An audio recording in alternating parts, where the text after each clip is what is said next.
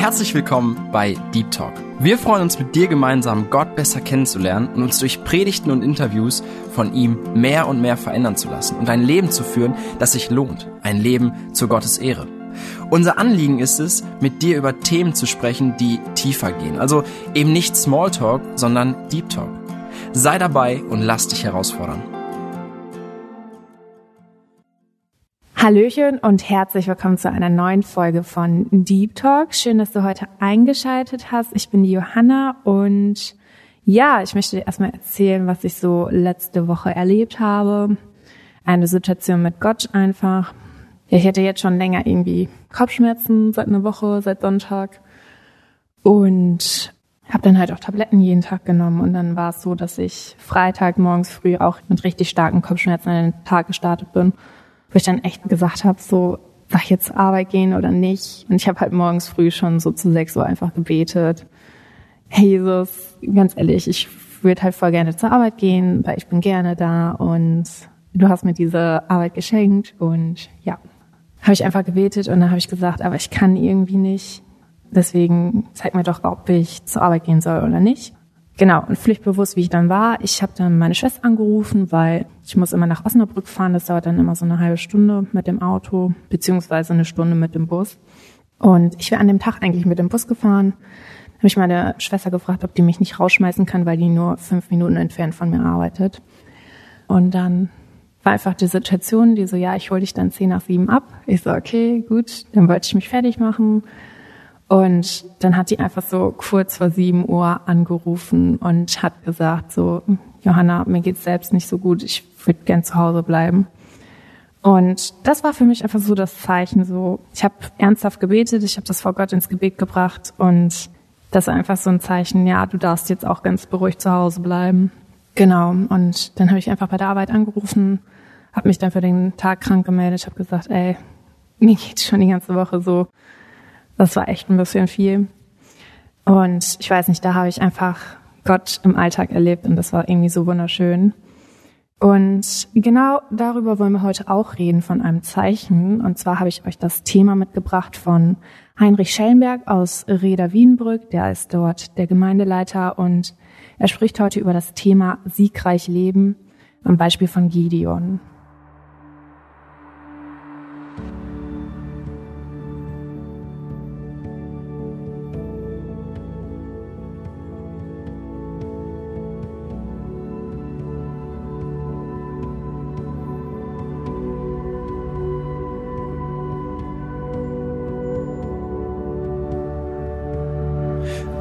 Scheint so weit, so unendlich lang. Ich lauf schon seit Jahren, doch bin gefühlt immer noch am Anfang. Ach, wär ich doch näher der Vollkommenheit ich fall immer wieder in meiner Unfähigkeit, in meiner Unfähigkeit. Jesus,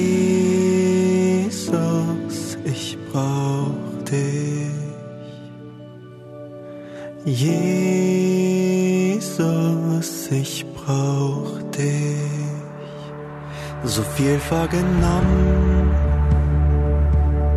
doch so oft versagt. Ich wollte mich ändern, doch hab's gefühlt wiederholt. Nur vertat schau ich in den Spiegel der Vergangenheit sehe ich so viele Fehler in meiner Unfähigkeit, in meiner Unfähigkeit.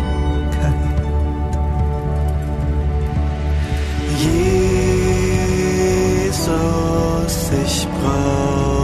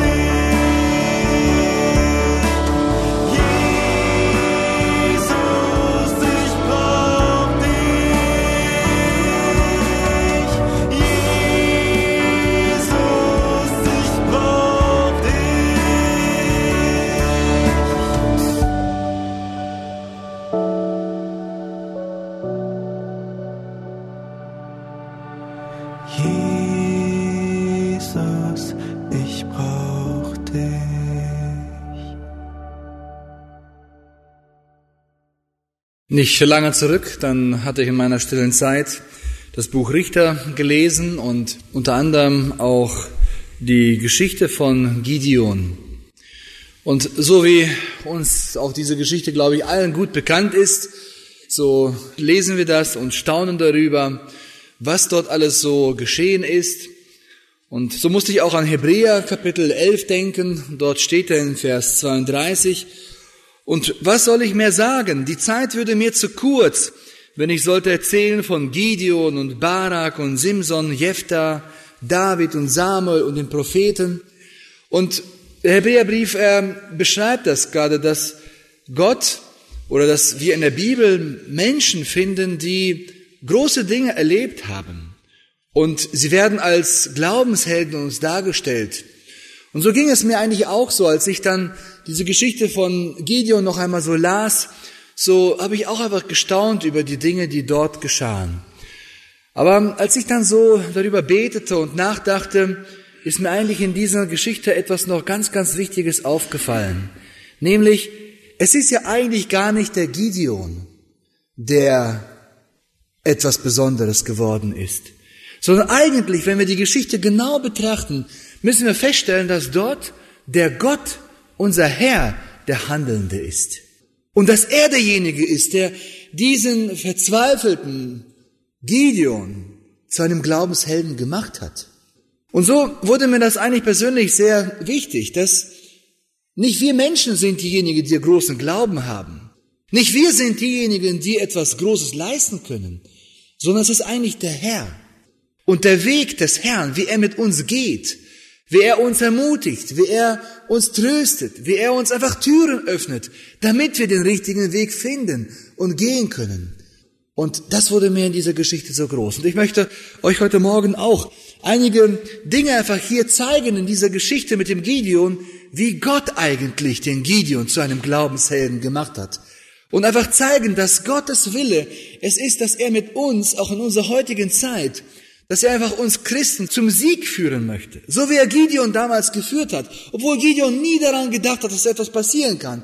Aber Gott nimmt diesen Mann und macht ihn zu einem Menschen, der einfach, ja, einen Sieg für Gott erreichen kann. Und so möchte ich heute Morgen darüber mit uns etwas nachdenken. Gottes Weg mit uns zum Sieg und das am Beispiel des Lebens Gideons. Ich werde sechs kurze Schritte betrachten, wo es darum geht, dass einmal wir deutlich sehen können, Gott will für uns den Sieg haben, dann auch Gott ermutigt und bestätigt uns den Weg, der einfach zum Sieg führt. Gott erwartet und fordert von uns aber auch Glaubensschritte, wenn wir unterwegs sind zu diesem Sieg. Er stärkt uns auf dem Weg, nimmt uns die Furcht weg, er schenkt uns den Sieg und segnet den Sieg. So einige Gedanken, die wir gleich betrachten möchten. Diese Geschichte beginnt ja damit, dass das Volk Israel eigentlich in einem sehr zerbrochenen und katastrophalen Zustand sich befindet. Die Medianiter, die Amalekiter überrannten das Land, so lesen wir dort in Richter Kapitel 6. Sie waren wie Heuschrecken, die einfach das Land Israel überrannten. Sie raubten ihnen alles und das Volk war arm dran. Nun, der Grund dafür war eigentlich klar. Israel hatte nämlich schon lange Zeit, waren sie Gott ungehorsam. Sie hatten den Baalsdienst eingeführt. Sie hatten viele Dinge, Sünden zugelassen in ihrem Volk. Und so hatte Gott sie richten müssen. Und so kamen diese Amalekiter, die Midianiter. Und immer dann, wenn eine große Ernte war oder wenn die Erntezeit war, dann kamen sie und raubten ihnen immer alles weg und so ging es dem Volk Israel ganz, ganz schlecht. Und in dieser Zeit, ich glaube, das verstehen wir alle sehr gut, wenn es einem schlecht geht, was macht man dann? Dann ruft man zu Gott, dann bittet man ihn, dass er hilft. Und so hat Gott auch in dieser Zeit etwas getan, damit er einfach dem Volk Israel Hilfe schenken sollte. Und der Gideon war nun eine Person, wo Gott etwas machen wollte. Und nun beginnt in diese entmutigte Situation Gott eine besondere Geschichte mit diesem Mann. Richter Kapitel 6 ab Vers 11. Ich werde immer so stückweise immer weiterlesen und kurz dazu immer ein paar Gedanken sagen. Und der Engel des Herrn kam und setzte sich unter der Eiche zu Ofra, die gehörte Joas, dem Abiesrita, und sein Sohn Gideon drosch Weizen in der Kälte, um ihn vor den Midianitern in Sicherheit zu bringen. Also er hatte die Ernte in die Kälte gebracht, also sich versteckt, um dort in der Kälte ungesehen dann den Weizen zu dreschen. Und da erschien ihm der Engel des Herrn und sprach zu ihm, der Herr ist mit dir, du streitbarer Held. Gideon aber sprach zu ihm, ach mein Herr, wenn der Herr mit uns ist, warum ist uns denn solches alles widerfahren? Und wo sind alle seine Wunder, von denen uns unsere Väter erzählten, indem sie sprachen, hat der Herr uns nicht aus Ägypten geführt, nun aber hat uns der Herr verlassen und in die Hand der Medianiter gegeben. Wir merken sehr klar, Gideons Haltung ist verzweifelt. Er versteckt sich dort in der Kälte. Er glaubt eigentlich nicht mehr an die mächtige Hand Gottes. Er erlebte sie ja auch nicht. Und in so einer Situation spricht nun Gott zu ihm hinein und sagt zu ihm, der Herr ist mit dir, Gideon du streitbarer Held. Damit konnte Gideon nichts anfangen, weil er war eigentlich entmutigt, verlassen, er glaubte nicht an die Rettung. Und Gott will aber den Sieg. Und das ist der erste Gedanke, der hier deutlich herauskommt. Gott spricht ihn an und sagt, der Herr ist mit dir, du streitbarer Held. Der Engel des Herrn will Gideon zu einem Sieger machen. Gideon wird als Retter und soll als Retter für das Volk Israel dort nun werden. Wir lesen in Vers 14 weiter. Der Herr aber wandte sich zu ihm und sprach, Geh hin in dieser deiner Kraft. Du sollst Israel erlösen aus den Midianiter Händen. Siehe, ich habe dich gesandt. Also Gott bestätigt ihm und sagt, ich der Herr, ich sende dich. Und du mit deiner Kraft, du sollst dort etwas tun. Gideon sollte nun wirklich wissen, es ist der Herr, der ihn sendet und der ihm den Auftrag gibt. In Vers 16 sagt der Herr nochmal, der Herr aber sprach zu ihm, ich will mit dir sein, dass du die Medianiter schlagen sollst wie einen einzelnen Mann. Und jetzt müssen wir uns mal vorstellen, das Bild. Gideon, er sieht die tausende Medianiter, die immer wieder kommen, die einfach immer dort alles ausrotten. Und jetzt sagt Gott zu ihm, du mit deiner Kraft, du sollst diese tausende Medianiter, du sollst sie schlagen. Als ob du wie ein Mann gegen Mann kämpfst und du wirst siegen. Ich kann mir vorstellen, dass das für Gideon nicht sehr mutig war.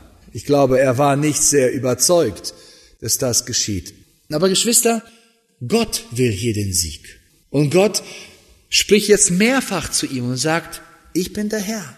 Ich bin mit dir. Es kann sein, dass in unserem Leben solche Situationen uns bekannt sind. Vielleicht kennt ihr auch solche Zeiten, wo wir entmutigt sind. Da ist die Arbeitslosigkeit gekommen, vielleicht irgendeine Krankheit in der Familie und wir wissen gar nicht, wie können wir das einfach noch irgendwie schaffen. Da sind die Versuchungen dieser Welt, wir kämpfen mit ihnen und erleben Niederlagen. Haben wir da wirklich Mut, mit Gott zu gehen und zu sagen, ja Gott, ich kann doch noch siegen. Und so ähnlich fühlte sich wahrscheinlich Gideon hier auch. Und dann kommt Gott zu ihm und sagt, Gideon, du streitbarer Held, du sollst das Volk Israel erretten von den Midianiterhänden. Gott möchte Gideon ermutigen und er ermutigt ihn jetzt in der nächsten Phase, ganz besonders in verschiedenen Situationen. Und das möchte ich jetzt auch noch einmal hervorheben hier. Gideon, er war ein Verzweifelter, er war ein nicht sehr mutiger Mensch. Aber hier in dieser Situation macht Gott aus ihm etwas. Und wenn wir da einfach jetzt weiter den Weg anschauen, so merken wir, dass Gott ihm jetzt nun seinen Weg in besonderer Weise einfach durch Beispiele, durch Zeichen einfach stärkt, seinen Glauben stärkt. Und als nächstes lesen wir Richter 6, Vers 17. Da geht es darum, dass dieser Engel bei ihm ist und äh, mit ihm spricht. Und dann lesen wir ab Vers 17, er aber sprach zu ihm, habe ich Gnade vor dir gefunden. Also Gideon willst wirklich jetzt genau wissen, Gott, willst du wirklich, dass ich etwas tue? Also habe ich Gnade vor dir gefunden. So mache mir doch ein Zeichen, dass du es seist, der mit mir redet. Weiche nicht, bis ich zu dir komme und bringe mein Speisopfer und es vor dir hinlege. Er sprach, ich will bleiben, bis dass du wiederkommst. Also er sagte Gott, ich will jetzt ein Opfer bringen. Bleib du bitte so lange bei mir und nimm dieses Opfer an. Und das macht er dann auch. Er holt ein Opfer und der Engel des Herrn wartet so lange. Und dann bringt Gideon ein Opfer und der Herr nimmt das Opfer an. Und Gideon sieht vor seinen Augen, wie das Opfer für den Herrn gegeben wird. Und dann verschwindet der Engel des Herrn. Und Gideon ist ganz deutlich, es war der Engel des Herrn. Er hatte sogar Angst gehabt, dass jetzt irgendwie etwas mit ihm passiert. Aber nein, das Opfer ist angenommen. Er bat um ein Zeichen und Gott bestätigt es. Das hat ihm jetzt einen Schritt weiter geholfen in der Bestätigung, dass er tatsächlich etwas tun soll. Wer hat ihm das nun gegeben? Das war Gott. Gott bestätigt uns den Weg. Gott ermutigt uns auf dem Weg. Eine weitere Situation. Wir lesen ja dann weiter in der Geschichte, dass Gott zu ihm gesagt hat, er sollte den Baal Götzen, der dort stand im Hause seines Vaters, den sollte er abreißen. Und jetzt müssen wir uns mal ein bisschen die Situation vorstellen. Da ist der Vater Gideons und er war ein Baalsdiener, so könnte man das eigentlich ganz grob ausdrücken. In seinem Hause war nun dieser Baalsgötze. Und jetzt sagt Gott zu ihm, Gideon, geh dorthin und reiß diesen ab. Wir werden gleich noch ein bisschen näher das anschauen, diese Situation. Aber was danach passiert, damit hat Gideon nie gerechnet. Nämlich, dass sein Vater zu ihm steht und nicht gegen ihn ist. Der Götzen in seinem Haus wird abgerissen. Und das lesen wir nachher ab äh, Vers 29, Kapitel 6, 29. Und da kommen nämlich die Leute von, von dem Ort dorthin und sagen, ja, wer hat eigentlich den, den Götzen hier abgerissen? Und sie wollten nun wissen, der muss bestraft werden, der muss getötet werden. Und sie kommen zu dem Vater, weil das dort in seinem Hause war. Sie haben gehört, dass das Gideon war. Und jetzt, was macht der Vater? Anstatt ihm zu sagen, ja, da ist mein Sohn, der hat das alles getan, der muss jetzt bestraft werden. Nein, der Vater reagiert ganz anders. Und einer sprach zu dem anderen, Vers 29, wer hat das getan? Und da sie suchten, nachfragten, ward gesagt, Gideon, der Sohn des Joas, hat das getan. Da sprachen die Leute der Stadt zu Joas, gib deinen Sohn heraus, er muss sterben, dass er den Altar Baals zerbrochen und das Aschera-Bild dabei abgehauen hat. Joas aber sprach zu allen, die da bei ihm standen, wollt ihr mit dem Baal hadern? Wollt ihr ihm helfen? Wer um ihn hadert, der soll diesen Morgen sterben.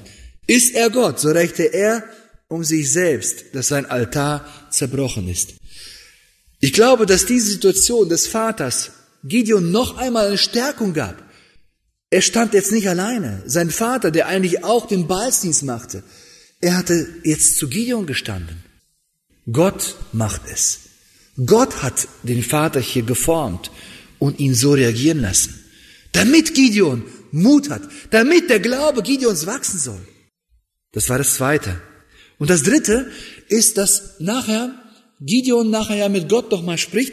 Ab Vers 36 lesen wir, er ist immer noch sehr verzagt, weil ihm steht eine Riesenaufgabe bevor und er sagt, Gott, ich möchte von dir noch mehr ein Zeichen haben.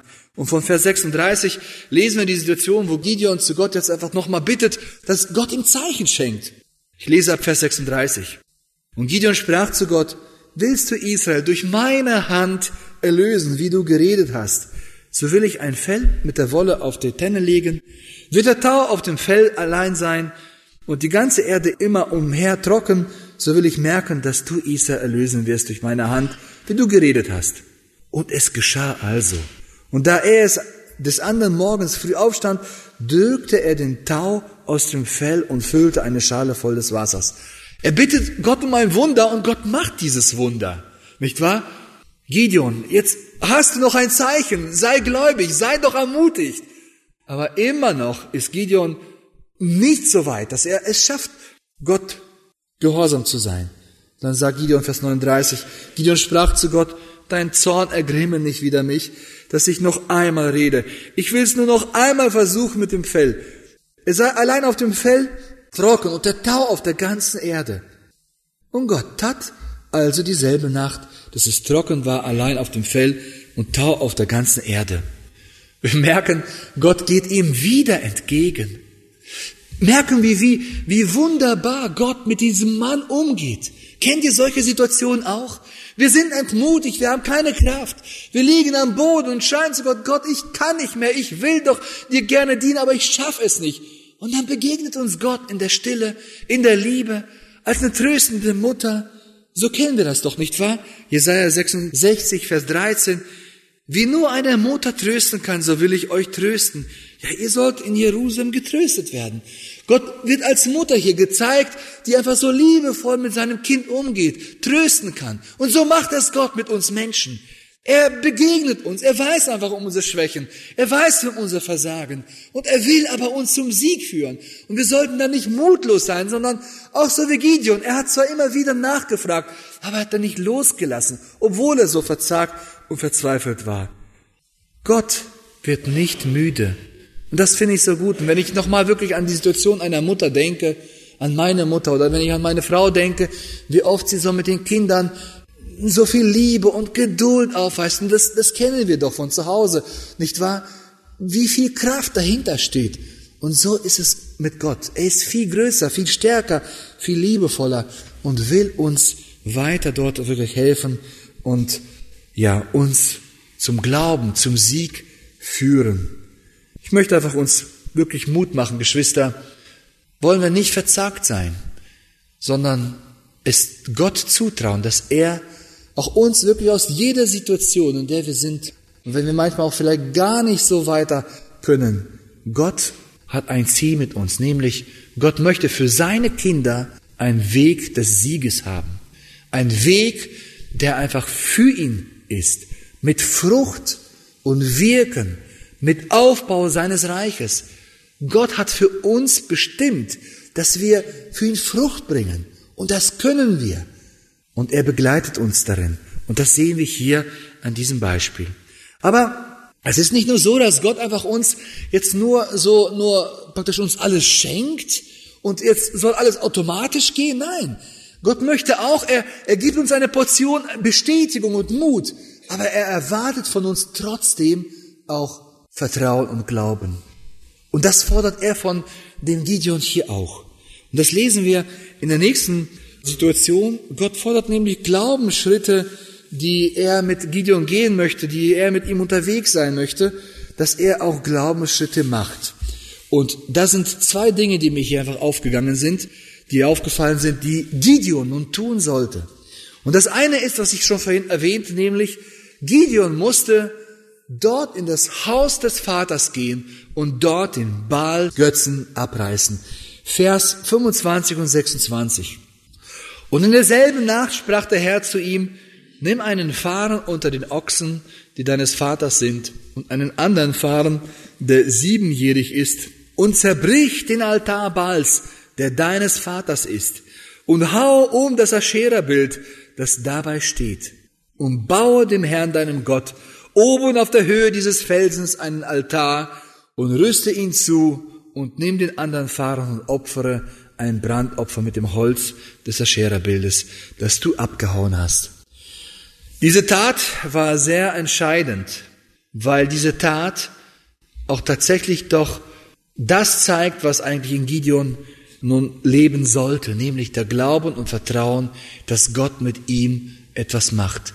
Und ich habe das für mich so gesehen, Gott unterstützt uns auf der einen Seite und möchte uns helfen und ermutigt, aber auf der anderen Seite ist es trotzdem letztendlich meine Entscheidung, ob ich Gott gehorsam bin oder nicht.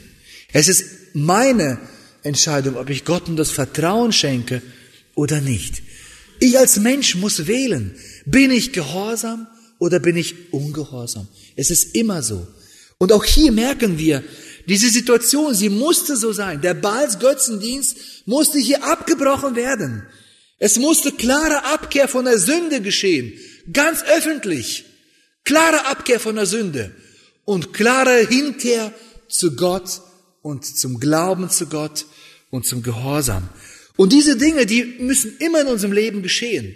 Wenn wir mit Gott leben wollen und Frucht für ihn bringen wollen, dann ist das eine die Abkehr von der Sünde und die Hinkehr zum Gehorsam zu Gott. Und das werdet ihr wahrscheinlich alle kennen, nicht wahr? Das kennen wir aus unserem Leben doch, dass wir manchmal vielleicht auch, ja, gerne ein Segenskanal sein wollen für Gott, aber da sind manchmal verschiedene Lieblingssünden in unserem Leben und wir lassen sie nicht los. Und dann wundern wir uns, ja, warum geht das mit meinem Leben nicht voran? Vielleicht sitzt du heute hier auch und dich mahnt das Gewissen. Da ist eine Sünde da. Da ist irgendeine heimliche Sünde vielleicht da. Und du bist ein Schauspieler, du zeigst dich als Christ, aber die echte Frucht sieht im Leben, das fehlt. Warum fehlt es? Gott kann nicht. Gott kann nicht den verstopften Kanal, der mit Flecken der Sünde behaftet ist. Gott kann durch diesen Kanal nicht Segen fließen lassen. Das muss erst gereinigt sein. Und wenn die Sünde gereinigt ist, wenn das sauber ist, dann fließt die Quelle Gottes dadurch und dann gibt es Sieg. Und so geschah es bei Gideon auch. Gideon, er musste den Baal-Götzen erstmal zur Seite tun und dann konnte Gott ihn gebrauchen. Und Gideon entschied sich dafür. Und hierin ist Gideon ein Held, ein Glaubensheld, dass er das getan hat, dass er das einfach hier so viel Mut hatte, das zu tun und Gott hatte ihm dadurch gesegnet. Das zweite ist, das ist nämlich dann die Geschichte, die weitergeht. Gideon ist ermutigt, jetzt auch überall in Israel alle zusammenzurufen. Das hat er dann getan. Zehntausend kriegstüchtige Männer waren nun zusammengekommen und nun mit diesen Zehntausend sollte Gideon kämpfen gegen die Medianiter. Aber wir wissen, Gott spricht zu ihm und er soll das Heer verkleinern.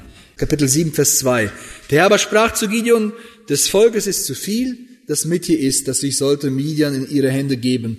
Israel möchte sich rühmen und wieder mich und sagen, meine Hand hat mich erlöst. Der Herr sprach zu Gideon, später in Vers 7, also er musste sie trennen, es ging immer weiter, alle weg. Und am Ende sollten sie noch das Wasser trinken dort in dem Bach. Und Vers 7 lesen, und der Herr sprach zu Gideon, durch die 300 Mann, die geleckt haben das Wasser, will ich euch erlösen und die Medianiter in deine Hände geben. Aber das andere Volk lass alles gehen an seinen Ort. Jetzt müssen wir uns das auch nochmal einfach ein bisschen realisieren, ein bisschen vorstellen. Ein großes Volk von den Medianitern, sie waren ungefähr 120.000 Mann, so lesen wir es später. Ein Riesenheer. Jetzt wagt es Gideon mit Gott und sagt, Gott, ich mache es für dich. Er lässt das ganze Israel zusammenrufen, die mutig waren, mit ihm zu kämpfen. Zehntausend Mann sind jetzt gekommen. Und jetzt kommt Gott und sagt, Gideon, das ist nichts. Schick sie nach Hause. Ein und mehr und mehr und mehr und es waren immer noch zu viel. Und Gott sagt, nein, noch mehr. Lassen nun trinken und trinken sie. Und es waren dann am Ende 300 Mann, die das Wasser geleckt haben. Alle anderen hatten das anders getan. Und Gott sagt, alle anderen schick weg und lass nur die 300. Ich glaube, wir können alle rechnen, nicht wahr? Wenn wir von den 10.000 300 lassen, dann sind es 97 Prozent, die weggegangen sind und drei Prozent, die bleiben. Können wir uns das vorstellen? 97 Prozent lässt man los und mit drei Prozent, mit denen geht man kämpfen. Das ist nicht einfach. Wenn vielleicht paar Prozent gegangen wären, die waren ja schon so wenig. Aber 97 Prozent. Was möchte Gott eigentlich hier? Gott möchte, und das zeigt er hier, nicht die Soldaten sollen kämpfen. Nicht Israel soll den Sieg haben, sondern Gott kämpft für sie. Und das sollte Gideon hier verstehen. Und das finde ich sehr interessant. Sehr oft ist unsere Kraft, unser Können, unser Wissen, unsere Begabung, unser Geld, all das, was wir besitzen, oft ist das ein Hindernis, dass wir im Glauben für Gott Frucht bringen können. Und das wollte Gott hier vermeiden.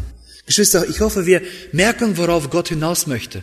Wenn er dich zu einem Sieg führen möchte, wenn du ein siegreiches Leben führen willst, dann musst du im Glauben leben und nicht mit deinen Begabungen, nicht mit deinem Können, nicht mit dem, was du besitzt und kannst, nein, sondern in einem tiefen Gebet auf den Knien und dann in Schwachheit für Gott wirken. Das ist das, was Gott auch in der heutigen Zeit von uns erwartet.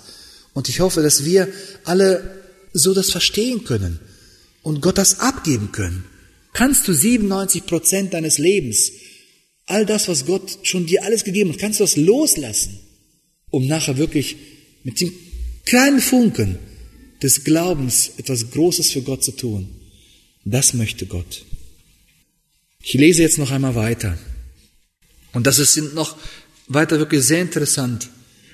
Jetzt steht Gideon und sieht die 300 Mann. Ja, und er sieht irgendwo dort das riesige, riesige Heer. Wie Heuschrecken haben sie dort alles belagert. Nun, dass jetzt dem Gideon jetzt gar nicht mutig zuging, können wir uns doch wieder vorstellen, nicht wahr? Also, ich kann das sehr gut nachvollziehen, dass man nicht so viel Mut hat. Jetzt auf einmal mit 300 Mann, wie soll man jetzt ein Riesenheer bekämpfen? Und dann sagt aber Gott zu Gideon Folgendes. Und er weiß ja um sein verzweifeltes Herz. Er weiß sein entmutigtes Herz. Es braucht wieder Begleitung. Es braucht wieder Stärkung. Und Kapitel 7, Vers 9. Und der Herr sprach in derselben Nacht zu ihm, stehe auf und geh hinab zum Lager, denn ich habe es in deine Hand gegeben. Und dort lesen wir dann weiter diese Verse, dass dort Gideon mit seinem Knecht dahin geht und dann ist da Soldaten, sie hören zu, wie einer der anderen einen Traum erzählt. Und sie merken, wie, wie sie verzweifelt sind, das Herr. Und dann hat Gideon verstanden, Gott wird jetzt Wunder wirken. Die gehen wieder zu den 300 Soldaten, rufen sie alle her, sie bekommen Posaunen, Krüge und dann geht's los. Von verschiedenen Seiten äh, laufen sie runter, Posaunen, die Krüge, Feuer wird gezeigt und dann macht der Herr ein Wunder, nämlich dass das ganze Heer der Medianiter von alleine sich selber töten und Gideon ist nachher dort als, ja, mit den 300, die haben im Grunde fast nichts machen müssen und das Heer ist besiegt. Ich finde das so interessant. Hier wieder Gott. Er kennt das Herz des Gideon und hilft ihm wieder und er darf den Sieg davontragen. Es ist der Herr, der das gemacht hat. Sie bliesen, wie gesagt, in die Posaunen und überrannten das. Und was mir hier einfach aufgefallen ist, das Besondere in diesem Kampf war ja die Unlogik. Es war nicht das Schwert, sondern es war die Unlogik. Für uns ist das so oft, das muss alles logisch sein, na dann funktioniert etwas. Aber es ist die Unlogik, mit der Gott kämpft. Das Schwert wurde hier nicht gebraucht. Ist das nicht für uns ein Hinweis, wie wir auch zu kämpfen haben in unserem Christenleben? Waren es damals nicht die erhobenen Hände Moses, die damals den Krieg gegen Amalek gewonnen haben? Es war nicht das Schwert, es waren die erhobenen Hände, die gebetet haben. Waren es nicht der Gehorsam Israels, der damals die Jerichos Mauer zerbrachen, weil sie gehorsam waren? Waren es nicht die Gebete der Gemeinde, die die Ketten äh, des Apostel Petrus auseinanderrissen. Sie haben gebetet und Gott hat gehandelt. Geschwister, es ist die Unlogik. Es ist das, was in der Welt nicht zählt. Aber wenn wir den Herrn kennen, wenn wir wissen, dass er ein liebender Gott ist, der uns zum Sieg führen möchte, der uns helfen möchte, dann werden wir mit ihm zum Ziel kommen. Dann wird Gott mit uns zum Ziel kommen. Und so merken wir am Ende, ich möchte einfach abschließen, am Ende sehen wir, dass Gott nachher, er hat den Gideon so geführt, dass am Ende Gideon ein Glaubensheld ist. Er hat nachher noch 40 Jahre gewirkt und Kapitel 8, Vers 28 lesen wir, also wurden die Midianiter gedemütigt von den Kindern Israel und hoben ihren Kopf nicht mehr empor und das Land war still 40 Jahre, solange Gideon lebte. Gott hat es getan. Und Gott kann mit uns auch uns helfen, in diesen Wegen gehorsam zu sein und für ihn siegreich zu kämpfen und brauchbar zu sein. Möchte der Herr uns einfach helfen, auch in unserer heutigen Zeit, wenn wir auch kleine Schritte tun, aber wenn wir Glaubensschritte tun, dann wird Gott segnen und Sieg schenken und wir dürfen uns daran erfreuen. Der Herr segne uns im Nachdenken. Amen.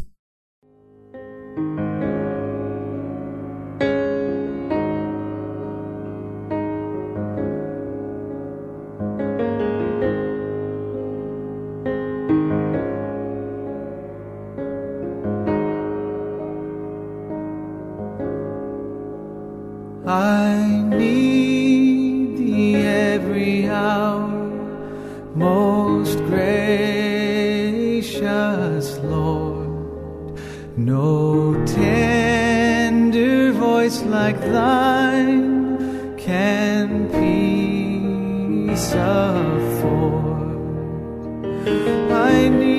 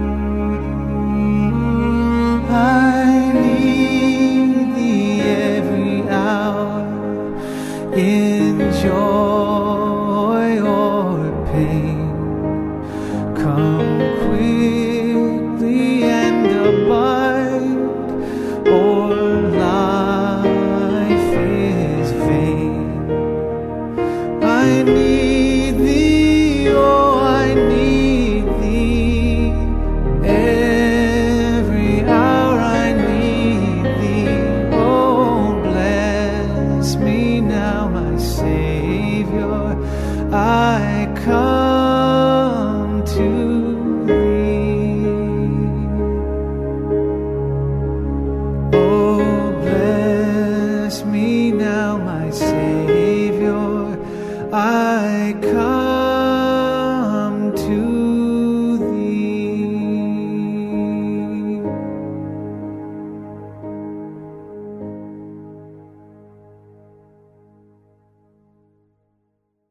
Schön, dass du auch ganz bis zum Ende dabei gewesen bist. Und ja, ich finde das einfach mega ermutigend, wie Gideon in seiner Verzweiflung, in seiner Situation einfach auf Gott zugeht und um ein Zeichen bittet. Gott schenkt ihm dieses Zeichen und er geht einfach ein weiteres Mal auf ihn zu und sagt, tut mir leid, aber ich, ich brauche noch ein bisschen was von dir und Gott schenkt ihm einfach ein weiteres Zeichen, das, worum er gebeten hat. Ich finde das einfach so schön, wie er auch gesagt hat in der Predigt, in Zeiten der Entmutigung, gerade wenn man arbeitslos ist oder jemand in seinem Leben verloren hat, wenn man krank ist oder wenn man gewisse Anfechtungen hat. Gott möchte dich ermutigen und dich unterstützen. Du musst dich einfach entscheiden, will ich gehorsam sein, will ich diesen Weg jetzt mit Gott gehen oder nicht. Und ja, ich möchte dich einfach herausfordern, dass du einfach nächste Woche guckst und einfach ganz konkret Sachen mit ins Gebet nimmst, wo du nach einer Antwort fragst und einfach schaust, wie Gott in deinem Leben Sachen verändern möchte. Ja, das war's dann auch schon von meiner Seite. Schön, dass du heute dabei gewesen bist und ich freue mich aufs nächste Mal. Bis dann, ciao.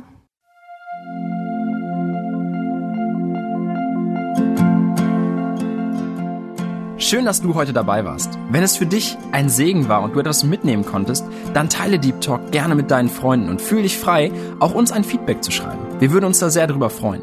Wenn du heute zum ersten Mal dabei warst oder eine Sendung verpasst hast, kannst du alle vorherigen Sendungen auf Spotify oder auf Soundcloud finden.